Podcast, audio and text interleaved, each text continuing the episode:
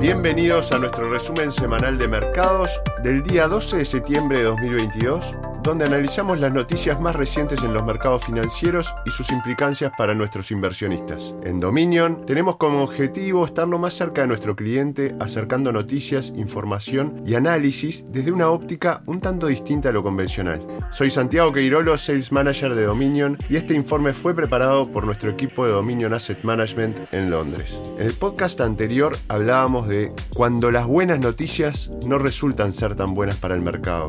En el día de hoy hablaremos de lo que sabemos por un lado, lo que no sabemos por otro lado y por último lo que no sabemos que no sabemos. El 12 de febrero de 2002, el entonces secretario de Defensa de los Estados Unidos, Donald Rumsfeld, respondió a una pregunta en una rueda de prensa con lo que desde entonces se ha llamado el discurso de Known Knows, lo que sabemos. El breve comentario que hizo en ese momento se ha vuelto tan infame que ahora tiene su propia página de Wikipedia y un documental de 2013 sobre Rumsfeld se tituló The Unknown Known, lo que no sabemos que sabemos, en referencia al mismo comentario. Aquí está lo que dijo en su totalidad. Les leo textual.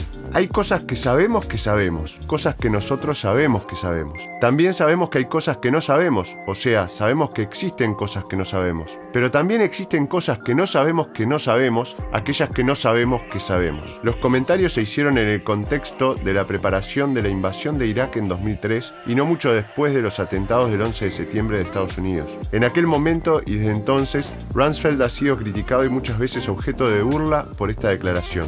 Nosotros sostenemos que, dejando a un lado la política, tomando la declaración al pie de la letra, se trata de palabras sabias con importantes implicancias para los inversores. El ejercicio de pensamiento público de Rumsfeld, ahora tan difamado, es de hecho una técnica utilizada entre otros por las agencias de inteligencia y la NASA. Incluso tiene un nombre, la ventana de Johari, una técnica heurística diseñada por los psicólogos Joseph Luft y Harrington Ingham para ayudar a las personas a entender mejor las relaciones con los demás. El principio fundamental de la ventana de Johari es que si conocemos mejor lo que sabemos y lo que sabemos que no sabemos, y aceptamos lo que no sabemos que no sabemos, podemos mejorar nuestra relación con los demás y con el mundo que nos rodea. Las aplicaciones para invertir son realmente importantes. Es fácil caer en un exceso de confianza, especialmente cuando los precios de los activos que se poseen están subiendo. Esto puede generar una falsa sensación de certeza y conocimiento que en realidad es una ilusión. Del mismo modo, el exceso de confianza en la modelización y el uso de grandes conjuntos de datos para reforzar las propuestas de inversión pueden ocultar a veces el simple hecho de que no sabemos lo que va a ocurrir en el futuro. Creer que se sabe cuando en realidad no se sabe es muy peligroso para los inversores. Creer que se sabe cuando no se sabe es la razón por la que tenemos burbujas de inversión y las subsiguientes caídas. Howard Marks, cofundador de Oak Tree Capital Management, publicó la semana pasada un boletín informativo titulado La ilusión del conocimiento, cuya lectura recomendamos encarecidamente. En él aborda este tema, haciendo hincapié en la importancia de saber lo que no se sabe en lugar de no saber que no se sabe. De nuevo, una situación peligrosa para el inversor. Nuestro mensaje hacia los inversores es de humildad, no como un fin en sí mismo, sino como una herramienta para tener éxito en el largo plazo en los mercados financieros. La autoconciencia, la aceptación de lo que se puede saber y de lo que no se puede saber y la aplicación de esto a la forma de invertir son fundamentales, diríamos, para incorporarlas en las decisiones de asset allocation, o sea, la asignación de activos en una cartera. Santiago Queirolo, quien los acompañó hoy día y esperamos que hayan disfrutado de este nuevo episodio, los